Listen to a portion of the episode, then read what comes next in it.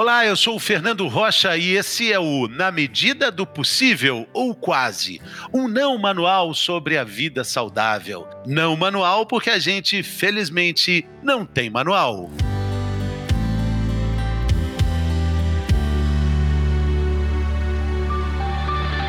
A pandemia está cobrando um preço muito caro da saúde mental de jovens e adolescentes.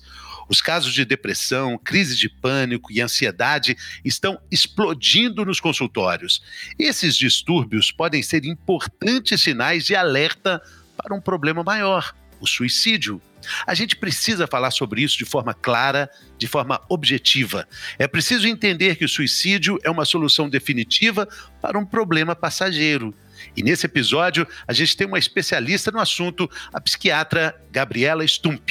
Seja bem-vinda, doutora. Fernando, obrigada. Obrigada pelo convite. De poder falar um pouco sobre, enfim, transtornos mentais na infância e adolescência, acho que é uma coisa importante de ser dito, muito pouco explorada e com muito preconceito ainda na busca pelo tratamento. Então, legal essa iniciativa. Obrigado. Na, na, sua opinião, doutora, é, existe uma relação muito mais próxima da pandemia com esses distúrbios de saúde mental de jovens e adolescentes? Eles estão sendo muito mais afetados do que a gente pode imaginar? Em princípio, sim. Tem alguns estudos que mostram que quem já tinha alguma patologia psiquiátrica dos adolescentes tem uma piora em até 80% deles tiveram piora.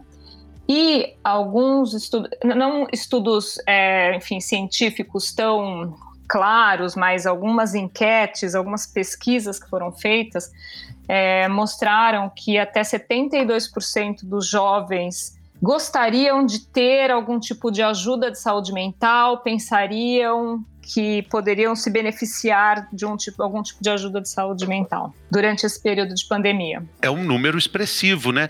E, e por acaso, o nosso podcast né, se chama, é, na medida do possível, ou quase, um não manual sobre vida saudável, mas é, essa história da gente não ter manual, é, ela permeia a nossa vida toda, né? A gente não tem um manual para lidar com crianças, com adolescentes, lidar com adultos iguais a gente, nós não temos manual. Existe uma questão assim, muito importante, esse aumento do convívio entre pais e adolescentes esse, e, e, jovens trouxe também outros problemas que a gente não sabe como lidar com eles, né? Sim, isso trouxe o problema, né? Uma dificuldade, é, enfim, pela, pelo convívio excessivo, é, todo mundo mais irritável, todo mundo é, tendo que lidar com novos desafios. Então, acho que isso é uma questão.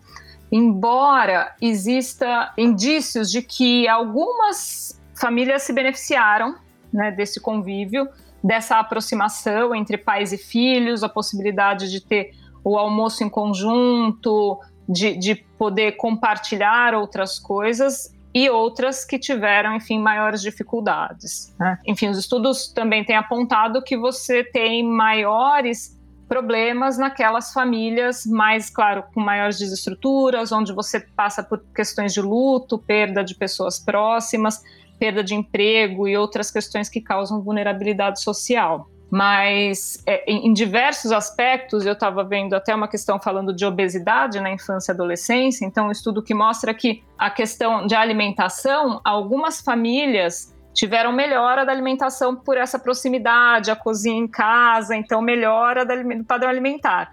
E enquanto que outras, e aí também acaba estando relacionado com a renda, é, tiveram uma piora desse padrão. Exatamente. É difícil até traçar esse diagnóstico porque a gente está atravessando essa fase, né? A gente ainda não viu essa luz no fim do túnel. Na verdade, acho que a gente ainda nem achou o túnel, né? E não é exagero dizer isso, né, doutora? Agora, é, qual é essa relação desses problemas, esses tran transtornos mentais, como eu falei na abertura, né, de crise de pânico, ansiedade, depressão, com um ponto final é, como suicídio.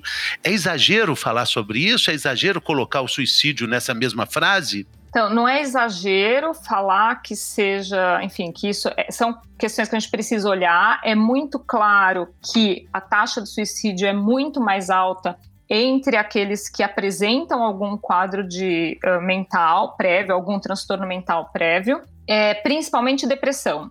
Mesmo quadros ansiosos e pânico também aumenta o risco, mas não de forma tão importante, considerável quanto a depressão em si. E a gente tem entre os jovens aproximadamente 15% dos jovens com ideação suicida, e não estamos falando da pandemia, e 6% aproximadamente com tentativas de suicídio.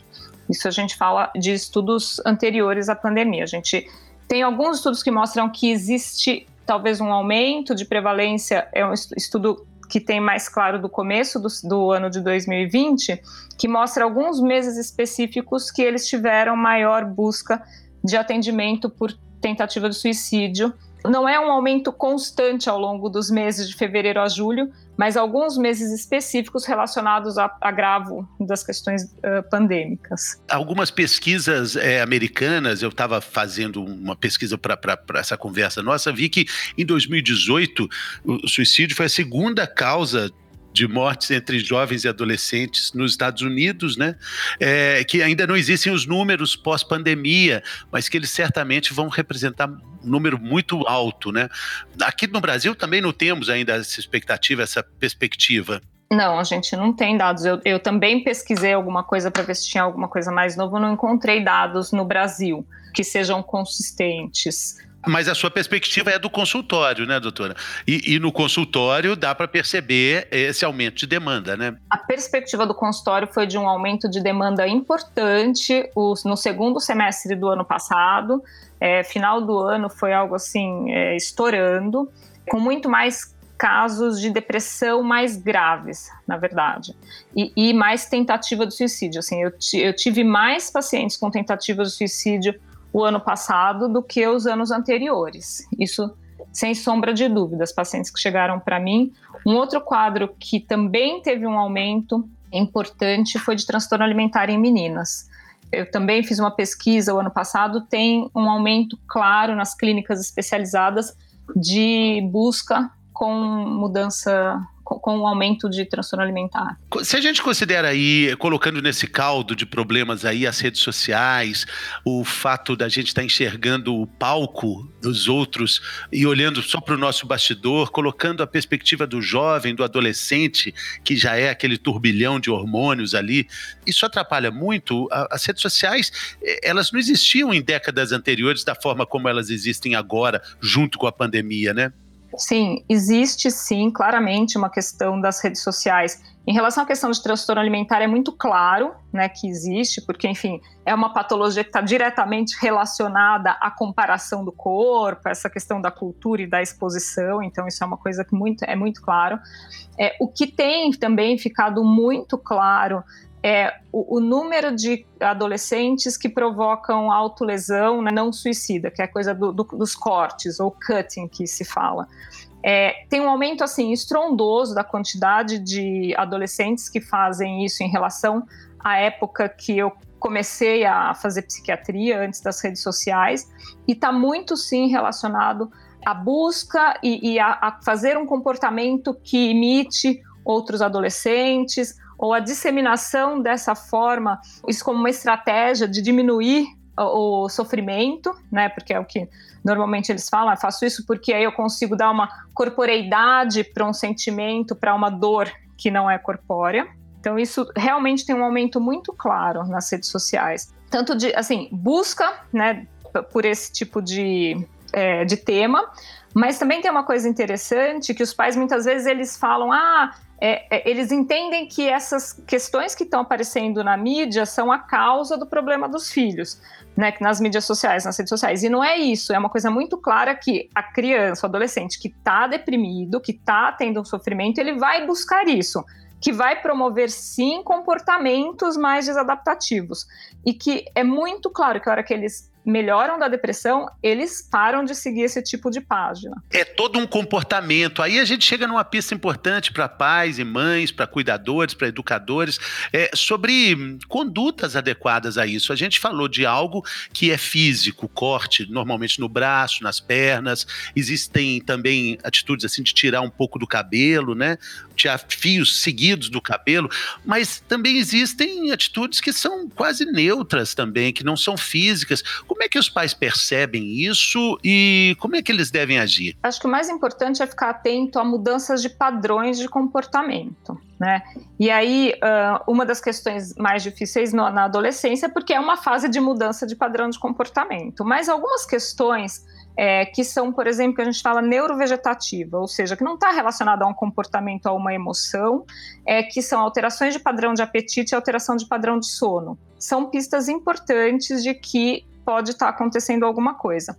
Existe também uma questão, principalmente é, no sono do adolescente, de um comportamento é, de querer ficar acordado até mais tarde e tudo mais, mas é importante, por exemplo, se a criança, o adolescente se propõe a dormir ele consegue dormir uh, ou ele não consegue dormir, né? Se ele está ficando mais tempo no celular porque ele não consegue dormir, se ele desliga o celular ele fica tempo sem dormir, ou se passa a ter sonolência excessiva, dormir muito durante o dia, isso pode ser sinal de depressão. É, insônia mais frequentemente pode ser depressão, mas também pode ser ansiedade.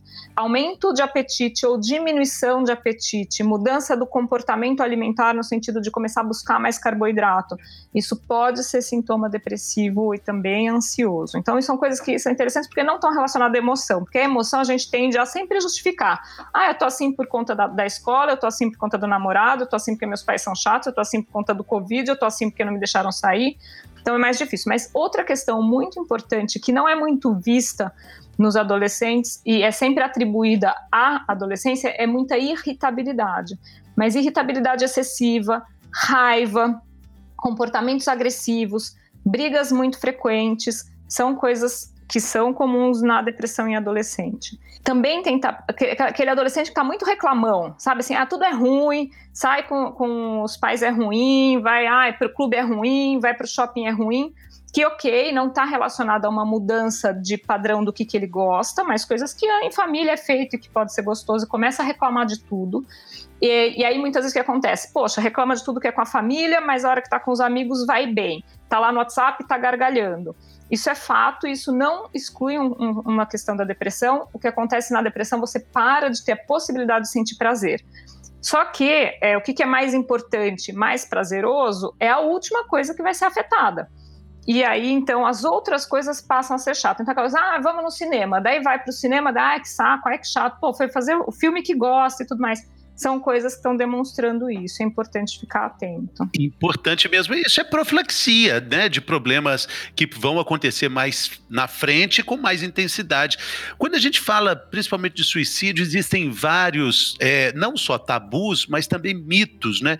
Um deles é, é de que a pessoa que é, fala que vai suicidar, na verdade, não suicida.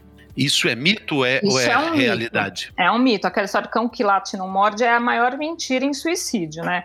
O suicida, ele vai expressar, ele vai falar, isso é um pedido de ajuda, e é justamente o não olhar para este pedido de ajuda que vai levando a ideia de que, bom, tá vendo, ninguém liga mesmo. Eu falo que eu vou me matar, ninguém dá ouvidos. Então, talvez eu não seja mesmo tão importante. Porque o que, que segura, o, o, né, uma das coisas importantes que seguram o suicida são os vínculos e as pessoas, eles entenderem o que, eles vão causar com quem ama e aí, quem os ama, e aí a hora que ele vai tendo esses indícios, né, esses, esse, esse, não ouvido, ele vai entendendo que, ok, ele pode cometer um suicídio porque ele não está causando nada demais para ninguém, ou ele vai causar até alívio porque ele está sendo um peso na vida dessas pessoas.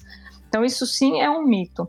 É, tem uma coisa importante do, do, do suicídio né, na adolescência, que não existe em outras faixas etárias, que é o suicídio em cluster. E por isso, todas as questões de cuidado com a mídia, é, do que, que você vai falar quando você tem algum ídolo né, pop que se suicida, ou quando tem algum suicídio num ambiente escolar, um adolescente que se suicidou, ou um ídolo que se suicidou, normalmente que tem realmente um transtorno, tem uma patologia que leva a isso, e os adolescentes como é uma faixa etária que é muito mais impulsiva, se vê diante de situações que eles entendem que não tem controle, que eles é, não têm solução, e aí eles veem como o suicídio como uma solução, e existe aí um aumento do número de suicídio. Então é muito importante, né, cuidado em relação ao, é, não, não divulgar a forma de suicídio, essas são coisas importantes. É, existe um paradoxo muito grande com relação à imprensa.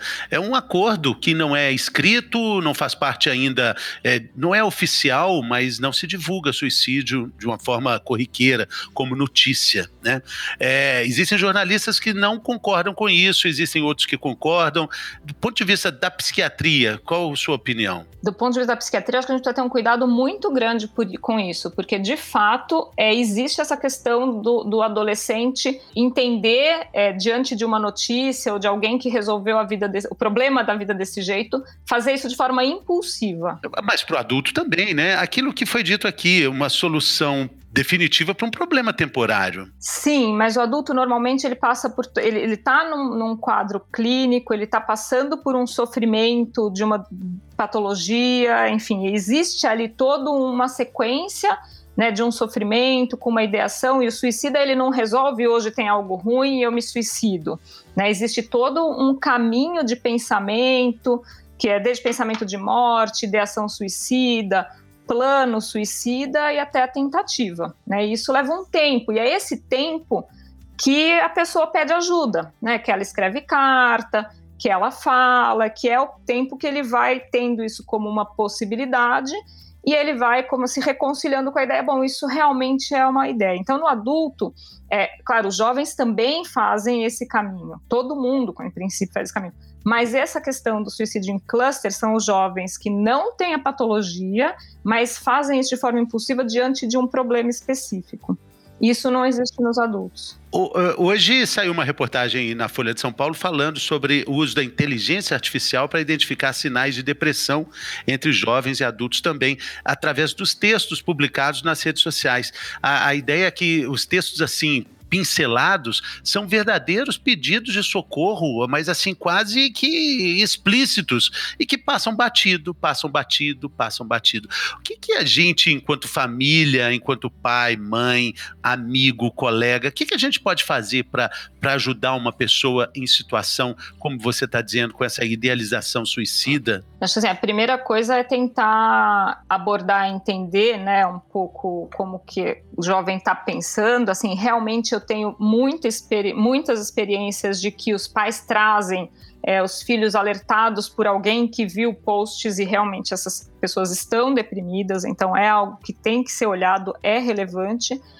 E buscar auxílio, na realidade. Acho que essa é a. Quando você está nesse ponto, né, que tem os posts e tudo mais, é difícil que você consiga ter uma atuação sem buscar um auxílio, pelo menos psicológico, né? Uma e isso enquanto, enquanto paciente ou enquanto familiar? A família para levar o paciente, né? Pedir a, a, ajuda, a família precisa de ajuda. É, e o paciente também, né? Mas assim, os pais que precisam ter essa essa iniciativa e não minimizar esse tipo de post, né? Porque ah, coisa de adolescente não é coisa de adolescente, é coisa de adolescente deprimido. Que precisa de ajuda.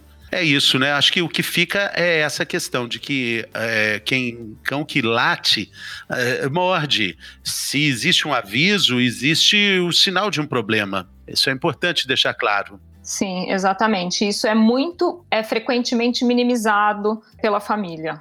Né? Isso, isso é uma coisa que realmente é frequente que é, quando chegam no consultório tenham falas de ah, mas eu já tinha falado, ah, mas eu não dei bola para isso. Porque é isso, ah, mas quando tá no WhatsApp tá legal, tá batendo papo com os amigos. É fato. Então eu tô achando que é só com a gente, é um problema né, é, da relação adolescente. Não, não é. E, e, é uma coisa que eu falo para os pais: é, é preciso é, seguir os filhos nas redes sociais. Eu sei que eles criam um monte de é, fakes e tudo mais, mas tentar seguir, ter pessoas que sejam mais próximas, que sigam nas redes sociais, é importante porque a gente vê bastante alteração de comportamento. Eu já tive pacientes que têm muita dificuldade de falar o que está sentindo e que eu pedi autorização para seguir pela rede social para eu conseguir monitorar o humor do paciente. Então, é, é, razoavelmente fidedigno. De certa forma, esse nosso podcast também fica aí como material de consulta para que possa, no futuro e no presente também, ajudar é, muitas famílias. Doutora Gabriela Viegas Stup, muito obrigado pela participação. Obrigado pela sua generosidade e seu tempo aqui conosco. Valeu muito demais. Obrigada, muito obrigada, Fernando. Até mais. Falou, pessoal. Até a próxima.